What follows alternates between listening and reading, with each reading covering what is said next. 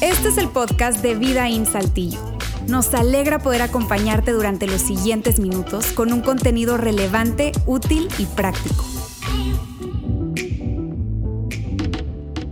La semana pasada estuve eh, visitando la ciudad de Panamá y con un par de nuevos amigos que hice allí como parte de la relación que tengo en el trabajo y los proyectos en los que estoy involucrado, fuimos a visitar una cárcel, una cárcel de mujeres. En esa cárcel eh, están eh, recluidas unas 900 mujeres que desde hace ya varios meses, en algunos casos años, están privadas de libertad. Muchas de ellas son panameñas, eh, otras no, otras son de otros países centroamericanos. conocí la historia de al menos 20 de ellas a quienes fuimos a conocer personalmente. En promedio, esas 20 que estábamos entrenando, dándoles herramientas para que abrazaran buenos principios, valores, ahora que estaban a punto de salir y rehacer su vida, reinsertarse en su vida eh, fuera de la cárcel, eh, fue, fue eh, extraordinario escuchar esas historias. por ejemplo, conocí la historia de una mujer guatemalteca que mm, fue atrapada en el aeropuerto de Panamá luego de intentar cruzar con droga, siendo ella una mula, ¿verdad? Llevando droga de su país de origen a Panamá. Eh, y había estado recluida durante siete años y cinco meses allí, eh, alejada no solamente de sus hijos, sino de toda su familia eh, y en un país extranjero. Y, tú sabes, mientras conocía a cada una de ellas, era muy difícil para mí, mientras escuchaba sus historias, contener, contener las lágrimas, porque la realidad que viven es, es extraordinariamente dolorosa. Eh, al mismo tiempo yo pensaba, mientras estaba allí y ya luego me senté a escuchar a mis dos amigos facilitar el entrenamiento que estaban eh, compartiendo con ellas, yo pensaba eh, y recordaba que hace 30 años yo estuve en prisión, dos veces. sí, este bien portado ex pastor estuvo preso dos veces. En un par de días, las dos ocasiones, fue breve mi, mi paso por la cárcel pero en una de las dos ocasiones estuve detrás de una reja, en un calabozo con rejas. Eh, en, la otra ocasión estuve más bien en un tipo de sala donde había muchos hombres, en un tipo de pabellón, más o menos así le llamaban ahí en Venezuela. Pero hace 30 años pasó eso y pensaba, eh, eh, es, es, obvio y es fácil pensar que la mayoría de nosotros nunca terminará en prisión. Al mismo tiempo, mientras estaba allí viendo esas mujeres eh, hambrientas por recibir herramientas para rehacer sus vidas, pensaba, a pesar de que todos o la mayoría de nosotros cree y está convencido de que, ni siquiera piensa eso, ni siquiera piensa que la posibilidad de que alguna vez pueda terminar en prisión, y de hecho la mayoría de nosotros, te repito, nunca va a terminar en prisión, eh, todos estamos a una, dos o un par de decisiones de que nuestra vida se salga de rumbo, se salga de control. No quizá al extremo de llevarte a la cárcel, pero sí de meterte en otro tipo de cárceles que no son necesariamente físicas. Es decir, no te privarían de libertad detrás de un calabozo con rejas o en un pabellón como yo lo estuve. Pero sí en una cárcel de atoros emocionales, sí en una en una prisión de un matrimonio destruido o de un montón de relaciones destruidas, sí en una prisión de un desastre financiero por malas decisiones consecutivas que, que, tomaste una y otra vez, una y otra vez, probablemente en ocasiones ignorando el consejo de quienes te veían como meterte en esa espiral descendente. Y todos nosotros tenemos el potencial de que nuestra vida se salga de rumbo, se salga de control. Y de eso precisamente trata esta serie que comenzamos hoy.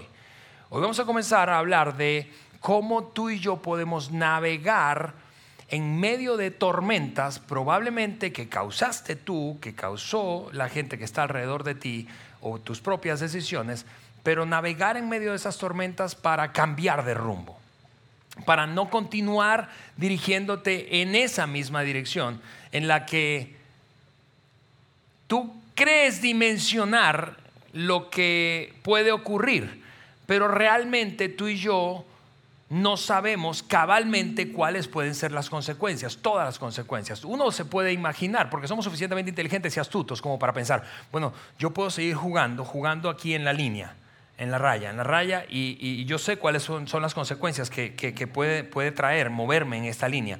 Pero hay, hay una parte de las consecuencias que no controlas, que yo no controlo. Y yo creo no equivocarme al decir que todos nosotros hemos estado, y algunos están en esa situación de haber perdido el rumbo y no saber cómo retomarlo. Lo que vamos a hacer a lo largo de la serie es tomar la historia de, o una historia, involucra varios personajes, hay un personaje eh, eh, eh, principal como protagonista, pero es una historia que está enclavada en el Antiguo Testamento, es un relato que está en el Antiguo Testamento y que tiene como título el libro de Jonás, es la historia de Jonás. Ahora, muchos de nosotros hemos leído o escuchado al menos la historia de Jonás, hemos escuchado esa historia fantástica, ¿verdad? De un hombre al que se lo tragó, eso es básicamente lo que tenemos en nuestra, en nuestra mente y memoria, eh, un hombre que se lo tragó un gran pez, algunos hemos asumido, concluido que seguramente eso fue una ballena, y luego de tres días esa misma ballena lo escupió en una playa y salió ileso de la experiencia. Y eso, y eso me hace eh, decir que evidentemente es una historia fantástica, es una historia que parece para, para un adulto hoy en día puede parecer, y no solo para un adulto, para un joven también puede, se puede parecer absurda y ridícula. De hecho, esta imagen que voy a ponerte en, pantallas es una imagen que está dentro de un monasterio en Grecia, en uno de los murales que está allí, que ilustra precisamente esa historia de Jonás. Ahora, ¿no es cierto que esa imagen la ves y parece como de cuento infantil? ¿Sí o no? De caricatura infantil. Un cuento de tipo Narnia, las crónicas de Narnia o Harry Potter o algo como eso. Y, ese es el punto. Muchos críticos y muchos escépticos han señalado la historia de Jonás como ridícula, absurda y por lo tanto no real. Y yo no voy a tomar tiempo para justificar si es real o no es real y qué tan verídicos son los acontecimientos que están ahí escritos. Solo voy a decirte un par de cosas respecto al texto de la narración que hay allí en la historia de Jonás. Número uno es eh, reconocer que la Biblia no es un libro, la Biblia es una colección de libros, es más como una especie de biblioteca compilada y puesta dentro de dos, en este caso, si fuera impreso, dos tapas. Ahora usamos más aplicaciones y vemos todo más digitalmente, pero la Biblia es una colección de libros, es más como una biblioteca. Por lo tanto, como cualquier otra biblioteca, tiene géneros literarios tiene tipos de escritos que caen en la categoría de género, de géneros literarios. Algunos son históricos, algunos son proféticos. O este libro es un libro profético. Es curioso porque la mayoría de los libros proféticos se enfocaban en los acontecimientos narrados por un hombre o una mujer de Dios que anticipaban cosas que podrían ocurrir si el pueblo o la gente que estaba leyendo esas declaraciones proféticas de los profetas no cambiaban de dirección. Ese es un libro profético, pero es curioso porque no habla de eventos futuros, sino habla de la experiencia del propio profeta, Jonás. Jonás era un profeta. Pero además de ser un libro profético, cae dentro de una categoría literaria, esto es literatura, amigos, una categoría literaria que es la sátira. La sátira, algunos de nosotros conocemos relatos satíricos, pero la sátira es, un, es una exageración ridiculizante de algunos acontecimientos o personajes con la intención de extraer allí lecciones a modo de hipérbole. Es decir, hay una exageración, ¿verdad?, en una historia al punto que es tan exagerado que parece absurdo. ¿sí? Incluso, incluso, no solo parece absurdo, sino que todo en, la historia parece comportarse al revés de, la, de lo que la lógica diría. Una sátira, por ejemplo, es aquella famosa fábula de la liebre y la tortuga. Si recordamos todos esa, esa, historia, ¿verdad? Esa fábula. Ahí hay un elemento satírico. En otras palabras, jamás una tortuga podría ganarle a una liebre. Es absurdo que la tortuga sea o gane la carrera. Allí hay un elementos satíricos. Esta esta eh, narración de Jonás tiene elementos de sátira, de hecho, más bien es, incluso poniéndolo más completo, la descripción sería es una tragedia satírica, porque hay, un, hay una serie de acontecimientos trágicos, terribles, que pueden pasar o pasaron, pero todo el mundo está comportándose al revés. Y, al punto de que tú dices, no puede ser posible. Y hoy lo que haré es concentrarme en el capítulo 1. Ese, capítulo, ese libro, por cierto, ese relato tiene apenas cuatro, cuatro capítulos. Quiero recomendarte que lo leas en casa. Lo leas ahí, busques una aplicación, la aplicación bíblica de YouVersion, o sencillamente googlees historia o libro de Jonás en Google, ¿verdad? Y allí vas a poder leer cuatro capítulos, te lo vas a aventar en 15 minutos. Hoy voy a concentrarme en el inicio de esos cuatro capítulos. El inicio del libro, que es el capítulo 1. Hay 17 versos. Allí vamos a leer algunos de esos versos para rescatar lo que creo que es algo increíble. Desde esta perspectiva satírica, ¿verdad? De la tragedia de un tipo que perdió el rumbo. Una persona que perdió el rumbo, que iba en la dirección opuesta, que no solamente iba en la dirección opuesta, sino que eso afectó, además de a sí mismo, a quienes estaban alrededor. Y, y vas a notar en la medida en que, probablemente si has leído esta historia antes, hoy voy a darte una perspectiva satírica, ¿verdad? Que, que no habías considerado que contenía el libro o la narración de la historia de Jonás. Así que eso es lo que lo que eh, vamos a hacer, vamos a comenzar a leer, es el, el primer versículo del capítulo 1, Jonás capítulo 1, versículo 1. Esto es lo que dice el libro y así empieza la narración del escritor de la historia de Jonás. La palabra del Señor vino a Jonás, hijo de Amitai. Ahora, déjame hacer una pausa porque como evidentemente nosotros estamos leyendo esto en un idioma distinto en el que fue escrito originalmente, perdemos o podemos perder de vista algunos elementos precisamente del lenguaje. El idioma en el que esto fue escrito fue griego. Ahora, Jonás, el nombre Jonás en griego es parecido o suena como o tiene la implicación de paloma. Ahora, piensa en una paloma y seguramente pensarás que es una, un animal pacífico, de hecho lo usamos como símbolo de paz, de esperanza, ¿verdad? Tranquilidad, sosiego.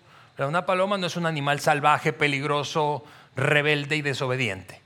Una paloma es un animal que refleja al contrario esto, paz, sosiego, tranquilidad, esperanza. Y Amitai, que era el papá de Jonás, significa fidelidad. El nombre en griego Amitai significa fidelidad. Ahora es una cosa, ahí es donde empieza la sátira, porque es ridículo que en este libro los personajes tuvieron todo menos fidelidad, obediencia, lealtad y mucho menos paz y sosiego. Aquí había de todo menos eso. Y eso es, da una, como, como vislumbra un poco cómo a, qué va la historia. Esta historia, te repito, de tragedia satírica. Eso es lo que sigue diciendo el texto. Cuando vino esa palabra del Señor, es decir, Dios le habló de alguna manera mística, misteriosa, ¿verdad? Eh, no entendemos mucho tú y yo hoy en el siglo XXI cómo, si fue audiblemente, si fue en un sueño, si fue una experiencia que tuvo, sensorial, no, no, no lo sabemos cabalmente, pero lo cierto es que Jonás recibió una palabra, la sensación de que Dios le estaba hablando. Algunos de los que estamos aquí hemos vivido una experiencia similar. No podemos decir que escuchamos una voz de ultratumba y un trueno, ¿verdad? Eh, eh, pero tenemos algunas veces la sensación de que aquí hay algo espiritual que está ocurriendo.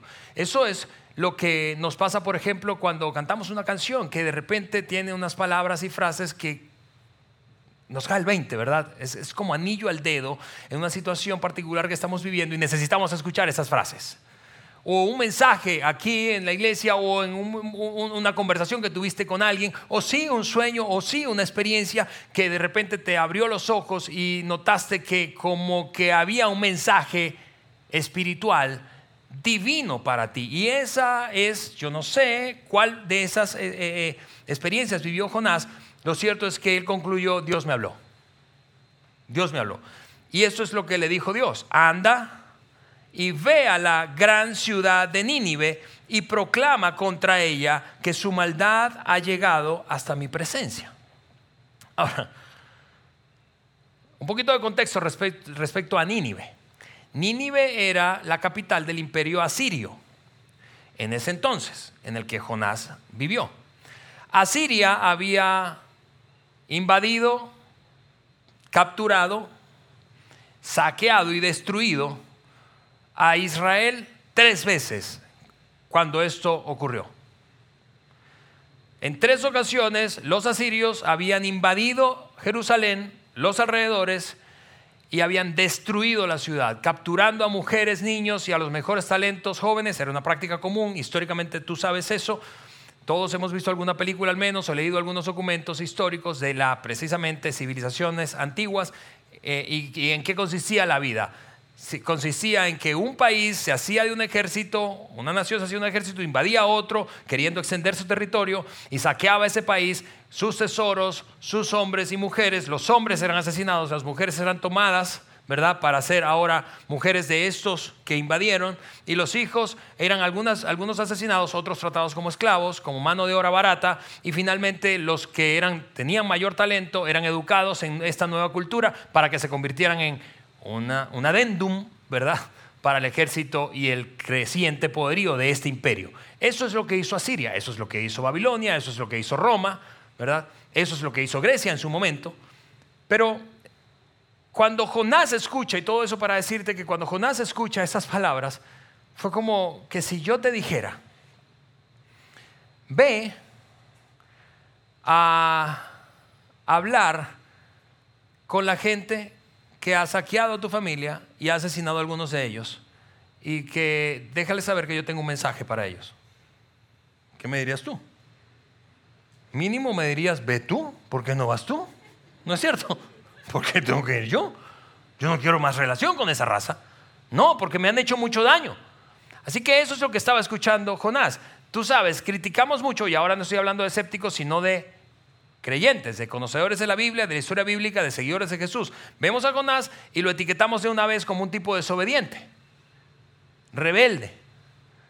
Pero necesitamos humanizar un poco esa historia y ponernos en los zapatos del tipo antes de poner una etiqueta sobre su comportamiento. Porque lo que está escuchando es que vaya precisamente a hablar a aquellos que han hecho todo el daño posible a su propia nación y probablemente a su propia familia. La historia sigue diciendo que después de que Jonás escuchó eso, dijo, ok, se empezó a mover, bajó, Jonás se fue, pero no en la dirección que Dios le dijo. Bajó, Jonás se fue, pero en dirección a Tarsis para huir del Señor. De hecho, continúa diciendo, bajó a Jope, era otra ciudad, donde encontró un barco que zarpaba rumbo a Tarsis. Pagó su pasaje y se embarcó con las con los que iban, perdón, a esa ciudad, huyendo así del Señor. Ahora, déjame ponerte una imagen allí porque creo que va a ser mucho más útil para poder visualizar geográficamente qué es lo que ocurrió. Él se encontraba en Israel. Él se encontraba en Israel, un país chiquito, tú sabes, ahí el final de la costa del Mediterráneo, ¿verdad? El Israel de hoy, la misma ubicación del Israel que tú y yo hoy conocemos en el mapa, y en lugar de ir más o menos unos 500 kilómetros hacia el noreste, que es donde quedaba Nínive, la capital de, Asiria, en lugar de eso, él bajó a Jope, un poquito más abajo, donde había un puerto, se subió a un barco y en lugar de ir, insisto, 500 kilómetros hacia el noreste, agarró un barco 4.000 kilómetros hacia el oeste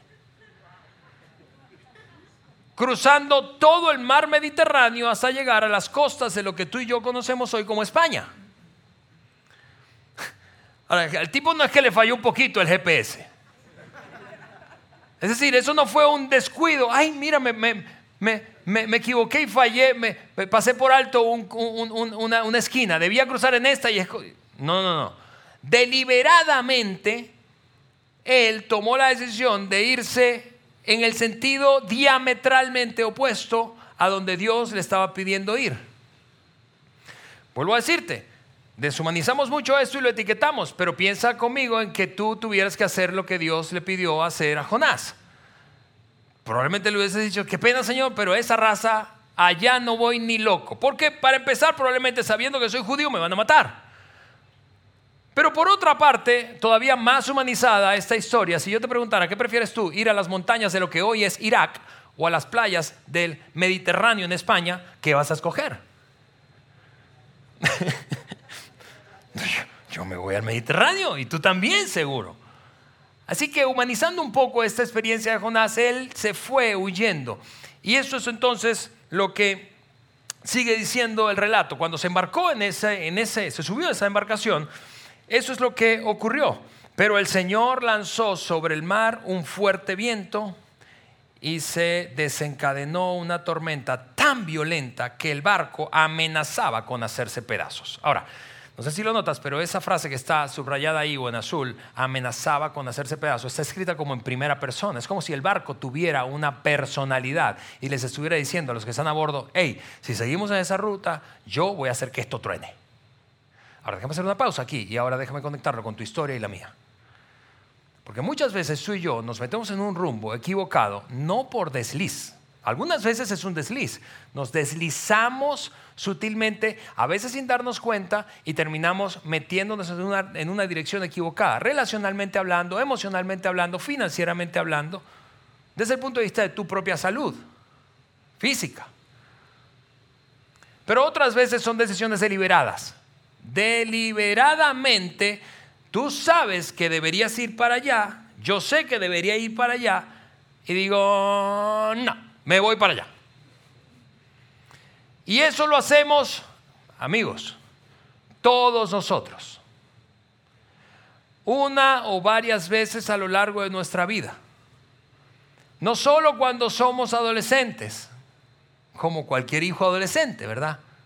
Cuya madre dice rebelde. No, no, no, no aún en nuestra adultez, necesitamos alimentarnos bien. No, me voy para acá. 500 kilómetros al noreste, no, mejor me voy 8000 kilómetros al oeste.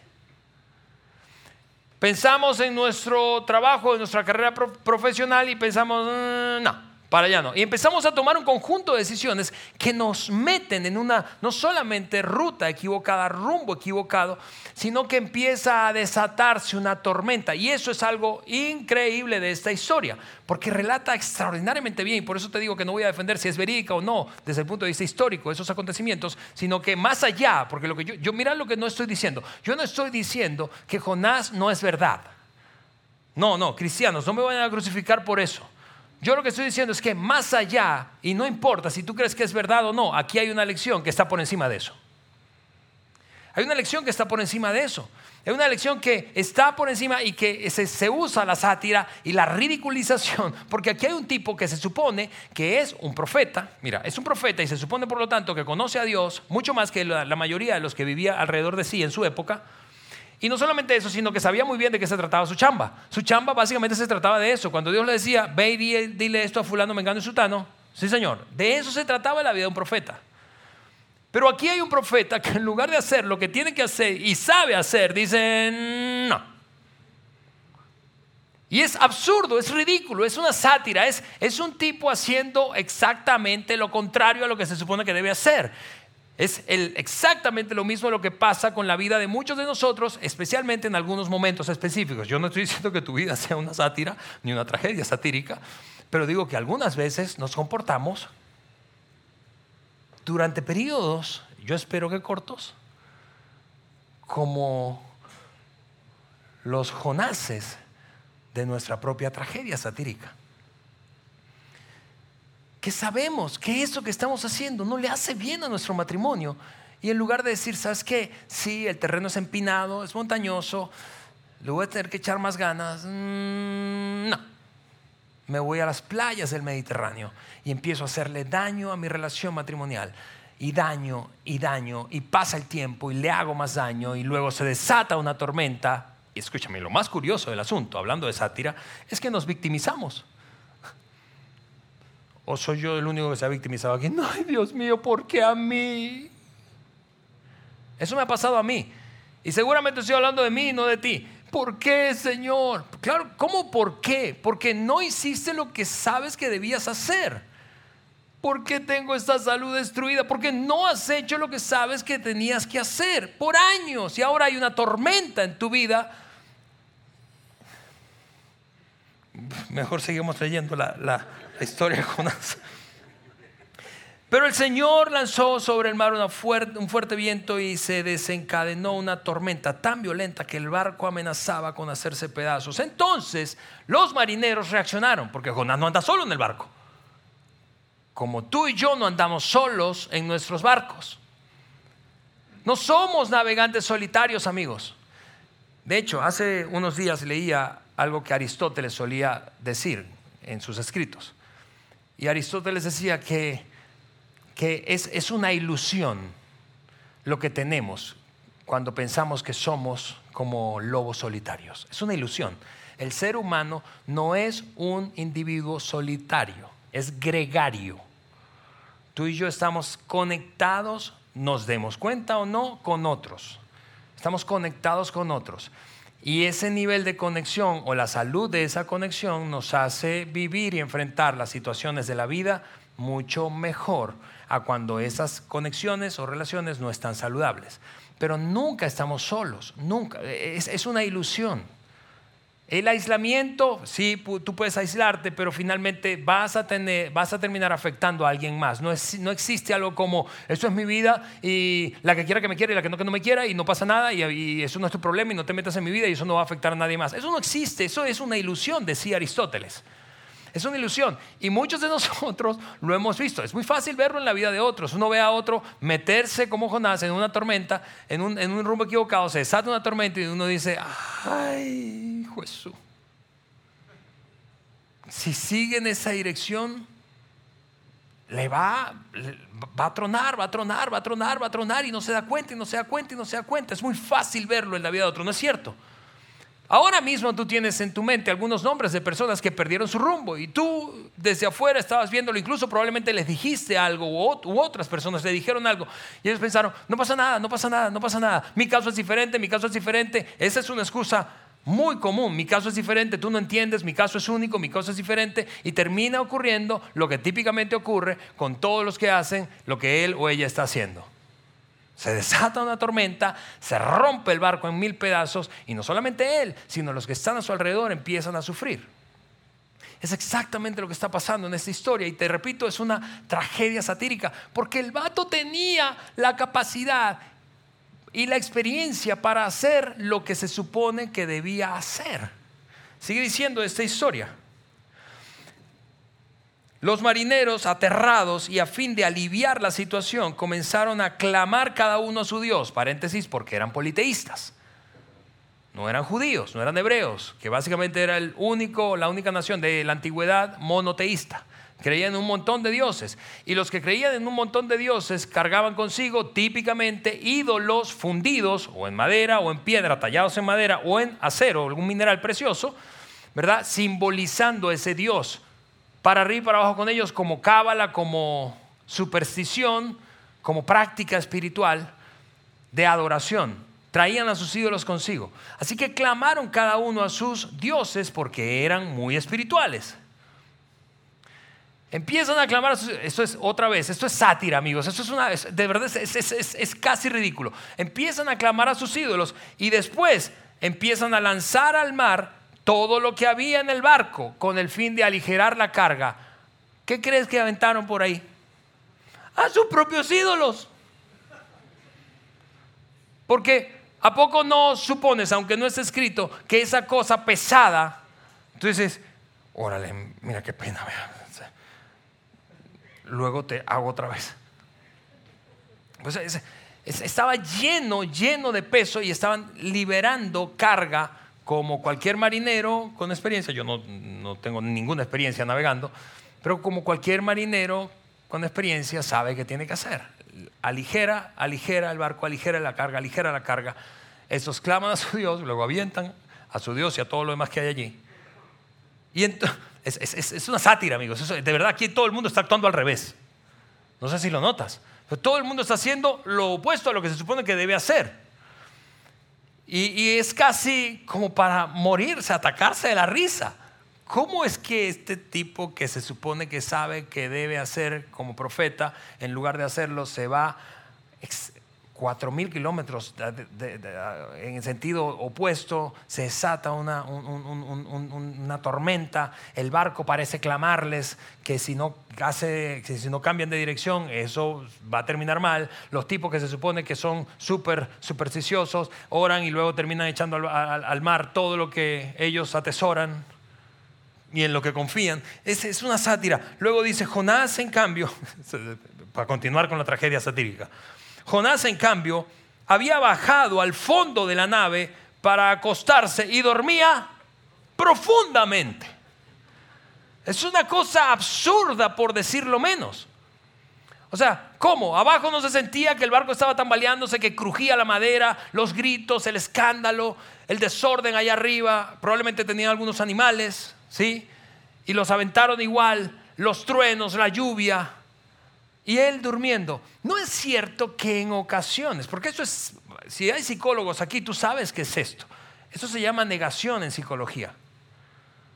¿No es cierto que es eso lo que hacemos muchas veces tú y yo cuando estamos en un rumbo equivocado y se desata una tormenta y, alrededor todo parece desmoronarse y tú y yo pensamos, no pasa nada? Caemos en un sueño profundo y es como, como la ilustración de esta espiral descendente en la que nos metemos cuando vamos en la dirección incorrecta y no cambiamos de rumbo y no tomamos decisiones por múltiples razones. Por miedo, por vergüenza, por creer que somos más astutos e inteligentes que los demás, por ego, por inseguridad, por codicia, por lujuria, por, por, ponle y pongámosle tú y yo, porque vamos, esa historia de Jonás, amigos, yo, yo quiero decirte, yo leo esa historia de Jonás y esa historia describe mi vida en algunos momentos. Esa historia describe mi vida en algunos momentos, más momentos de los que honestamente me gustaría reconocer. Y yo quiero mirarte a ti aquí, hoy a los ojos, y decirte, yo no estoy aquí parado porque mi vida es inmaculada e impecable. Yo estoy aquí parado porque tengo un don para comunicar. Y conozco la, historia bíblica muy bien. Pero yo estoy aquí parado sencillamente por dones, no porque yo soy mejor que tú. Porque mi vida se ha salido de control también. Yo no vine a decirte que yo soy el que nunca, el que siempre fue a Nínive. No, yo vine a decirte, yo he estado en esas costas del Mediterráneo como tú. Y yo sé que tú también. Pero no solamente sé que tú también, sino que sé que necesitamos de tiempo en tiempo una historia tan absurda y exagerada como esta para reaccionar. Porque lo que siguió pasando precisamente fue eso. Ese caer, ese caer en una espiral ¿verdad? Para abajo, para abajo. Tu vida se sale de control y hay tormenta y sigues, sigues negando que pasa algo, sigues negando que pasa algo, sigues negando que tienes un problema con la bebida, sigues negando que tienes una adicción, sigues negando que esa relación no te conviene, sigues negando que ese comportamiento financiero es perjudicial, sigues negando que le has hecho daño a los que están a tu alrededor, sigues negándolo, negándolo, negándolo, para abajo, para abajo, para abajo. Es una espiral descendiente, descendente, perdón. Y yo he estado allí y algo increíble de la historia bíblica es la capacidad que tiene para describir la experiencia humana tan, tan exactamente. Tan exactamente. Porque no es cierto que en ese momento es suficientemente incómodo al punto de que te sientes como desnudado, secretamente, secretamente, pero te sientes desnudo, desnuda, con esta historia. No es cierto que tú dices, no manches, si, si yo fuera, si tuviera un arrebato de honestidad y yo pudiera tener el micrófono en la mano, tendría que reconocer que yo soy Jonás que he perdido el rumbo, que, que quizá lo perdí en el pasado o quizá ahora mismo estoy perdido. Es, increíble y por eso la Biblia es tan fascinante, es tan fascinante. Eso es lo que sigue diciendo. Jonás, en cambio, se acostó, ¿verdad? Durmió profundamente. Y entonces el capitán, el capitán reacciona, ¿verdad? Se da cuenta que el vato está dormido baja y yo no creo que esas palabras hayan sido gentiles. Le hace una pregunta y la pregunta es, ¿cómo puedes estar durmiendo? Yo me puedo imaginar al capitán sacudiéndolo de los hombros, diciéndole, es, es, imposible que estés dormido, esto se está cayendo a pedazos, necesitamos que te involucres al menos estando despierto, al menos estando despierto. Al menos eso es lo que espera una esposa de un tipo que está hundido en adicciones, que reaccione. Eso es lo que espera un, un médico de tu propia familia al ver tu, tu salud destruyéndose por malos hábitos acumulados durante tanto tiempo. Eso es lo que espera. Eso es lo que espera un hijo de un padre o una madre ausente. ¿Cómo puedes estar? Ese, sacudón, todos nosotros hemos experimentado cómo alguien se acercó y nos sacudió de los hombros, ¿no es cierto? En alguno o varios momentos de la vida. Y nos dijo, te vas a molestar conmigo, pero no me importa. Pero necesitas responder, reaccionar, despertarte, porque ese es el primer paso luego de tocar fondo para poder comenzar a ir hacia arriba. Y restaurar lo que está roto y recomponer lo que está descompuesto y restituir el daño que hemos hecho y pagar las deudas que tenemos y finalmente retomar nuestro rumbo. Es, fascinante, es, ridículo, te digo, es una tragedia satírica, es incómodo, yo sé que es suficientemente incómodo, yo me siento incómodo leyendo esto, compartiéndolo contigo, pero es una realidad que describe nuestra vida en muchos momentos o varios momentos. Eso es lo que siguió diciendo el capitán del barco. Se le acercó y le dijo, ¿cómo puedes estar durmiendo? Levántate, clama a tu Dios al menos. Si tú dices que eres un tipo de fe, clama a tu Dios al menos. Es triste cómo otros pueden llegar a acercarse a nosotros, seguidores de Jesús, nosotros, y vernos actuar tan tan descontroladamente, sin apelar a la bondad y la fe que tenemos en nuestro Dios, que se quedan como rascándose la cabeza y pensando, y tú no eres el que el que tiene una fe fuerte en Dios, el que cree en Jesús, el que me ha compartido de su fe. Clama a tu Dios. Quizá se fije en nosotros y no perezcamos.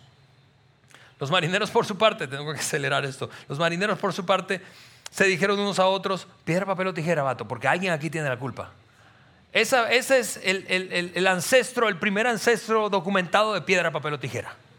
Echemos suertes, dijo, dijeron ellos, a ver quién tiene la culpa, porque alguien aquí es responsable de lo que está pasando y necesitamos averiguar quién es el responsable. Así de supersticiosos eran en esa época Solo en esa época, hoy no somos supersticiosos.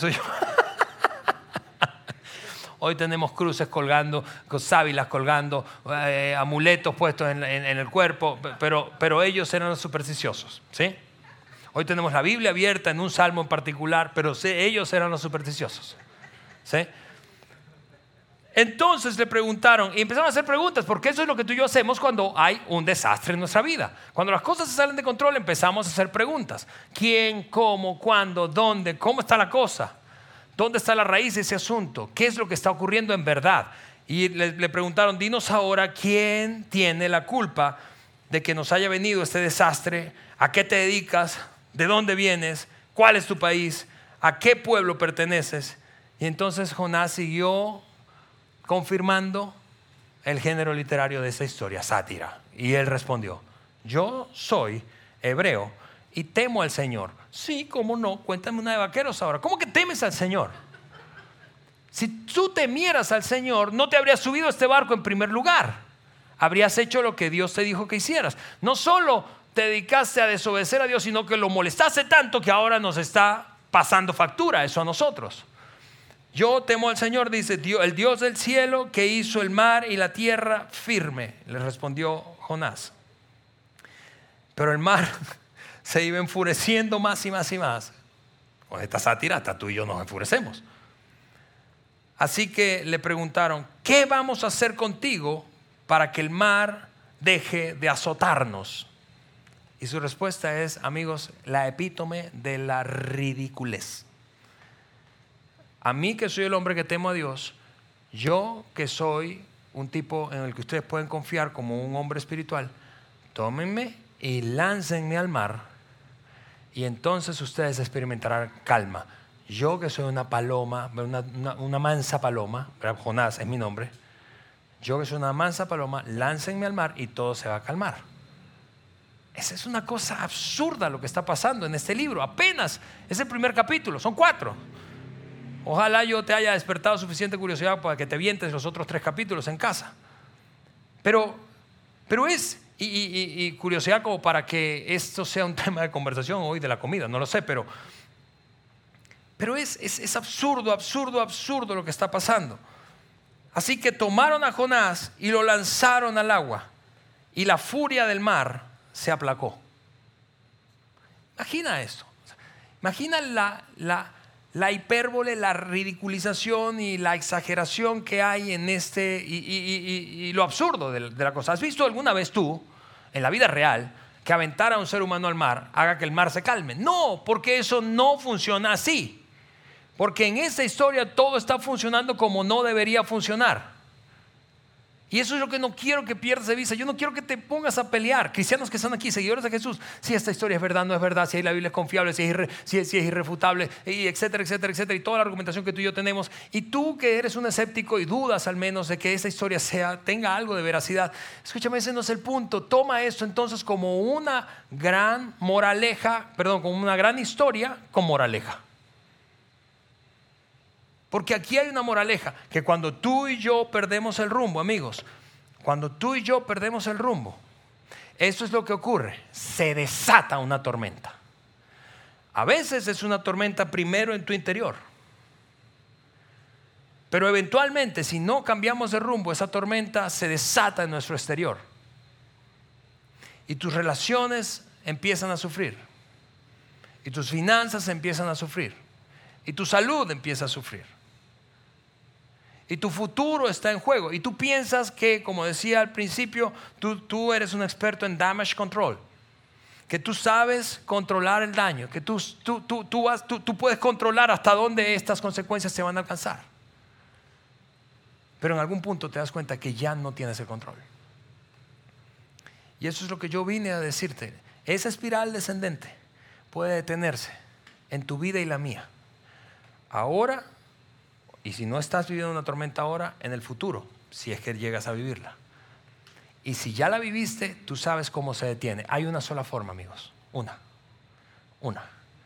Y esa forma es despertando de tu sueño de negación, reconociendo que la cosa es lo que es y que tienes más o menos responsabilidad en la tormenta que hay alrededor de ti. Pero no solo eso, sino hablándolo con alguien hablándolo con alguien. Alguien confiable, alguien que te conozca, alguien maduro, madura, hablándolo con, transparentemente, sin estar, tú sabes, maquillando la historia, sino siendo brutalmente honesto, honesta con esa persona. Y yo sé lo que produce eso en ti, porque yo he estado allí. Lo que produce en ti es pánico. Tú piensas, yo no puedo decir, hablar de esto. No, no puedo porque, porque porque hay demasiadas implicaciones. No puedo porque perdería mi familia, perdería mi matrimonio, perdería ese negocio, perdería mi trabajo. No puedo. Y, yo te entiendo. Pero quiero decirte al mismo tiempo, con la mayor compasión que puedo, no hay otra salida. No hay. Tú crees que hay, pero no hay otra salida. La salida es para salir de esa espiral descendente, para despertar del sueño profundo de negación en, en el que te has metido, es dar un paso y hablarlo con alguien. Y quizá tú estás aquí pensando, ok, está bien, aunque me da miedo, yo estoy dispuesto a hacerlo, pero no tengo con quién. Y, yo, yo, yo lo entiendo. Y como lo entendemos como iglesia, nosotros, como tenemos aquí un equipo de consejeros bíblicos capacitados, confidentes, yo quiero que si tú, solo si tú no tienes alguien con quien hablarlo, tú puedas dar el paso de hablarlo con alguien de nuestro equipo de consejeros. Y para eso, y como yo sé que esto requiere mucha confidencialidad, ahí está un número de, teléfono, es un WhatsApp, del equipo de la red de cuidado de nuestra iglesia. Ahora, nadie va a estar así como, el como aquí para que nadie lo vea aquí, porque, yo sé que es incómodo. Pero no te preocupes, lo voy a dejar ahí puesto.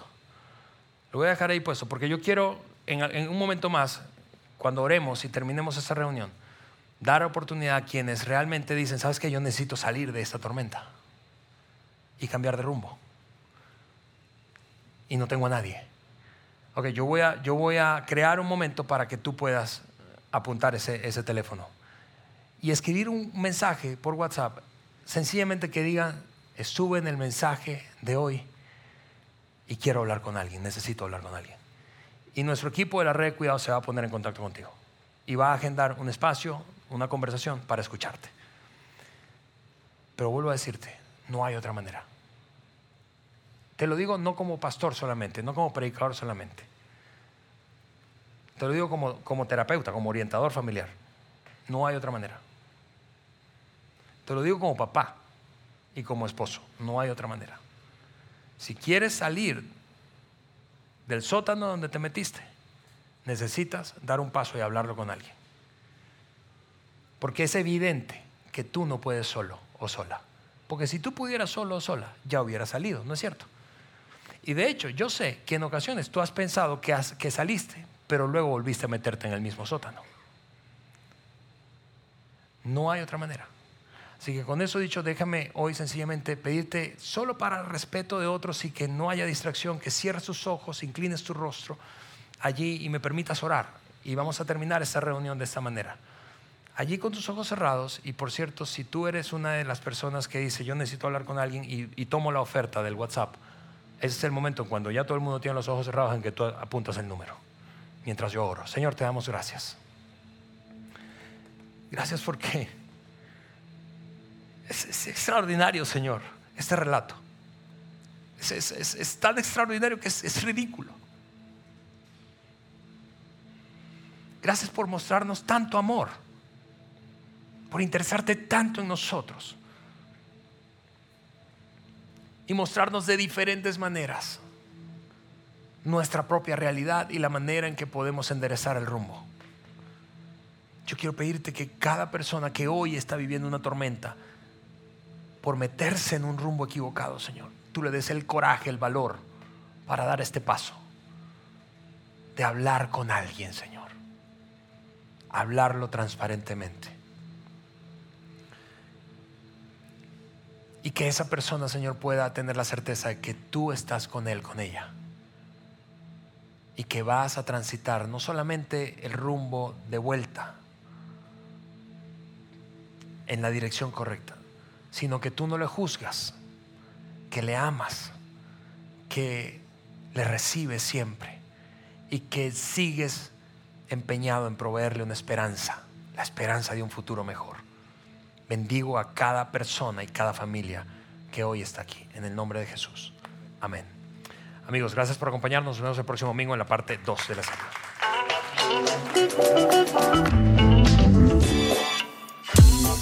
Sigue conectado a los contenidos de Vida en Saltillo a través de nuestro sitio web y de las redes sociales. Muy pronto estaremos de vuelta con un nuevo episodio.